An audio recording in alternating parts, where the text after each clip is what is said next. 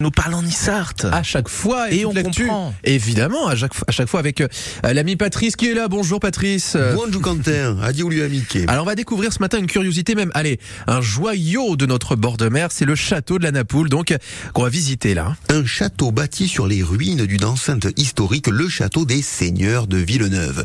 Des seigneurs de Villanova qu'à l'époque ad Reiaume des Provenza giuguero un rôle forza importante. Mais de ce château, il en reste pas grand-chose lorsqu'au début du XXe il est racheté par un couple de milliardaires américains. Ma à quel américain en tout plein d'imagination. Et c'est de leur fantaisie, de leur pantaille que va naître un château néo-médiéval. Et du pont de taille, euh, comme vous le dites, ce couple, il en avait à revendre. Hein. Oui, les époux Clouse, c'est leur nom, étaient tous deux enfants de richissimes banquiers américains, mais n'ont pas voulu reprendre le flambeau de la finance. L'espouse est une artiste, eu, et si passionna per les sculptures. Et ce sculpteur sera conseillé par un certain Rodin, excusez du peu.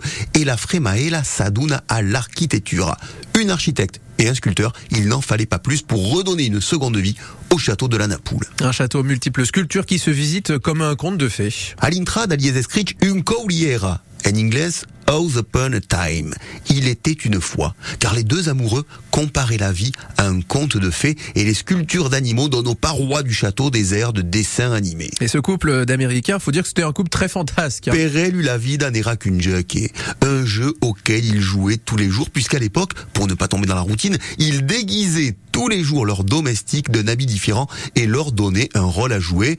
L'USPou s'y sont amusat et même et embe la muerte, puisqu'ils sont enterrés dans leur château, mais le caveau est resté ouvert, car ils se sont promis de se retrouver dans le salon du château 100 ans après la mort du dernier époux, c'est-à-dire en 2059. C'est beau comme histoire. Le château de la Napoule, bah, qu'on va revisiter dans une heure, je vous l'ai dit, puisqu'il va devenir le terrain de jeu d'un Cluedo géant. En attendant, merci pour cette visite, Patrice Arnaudot. À demain.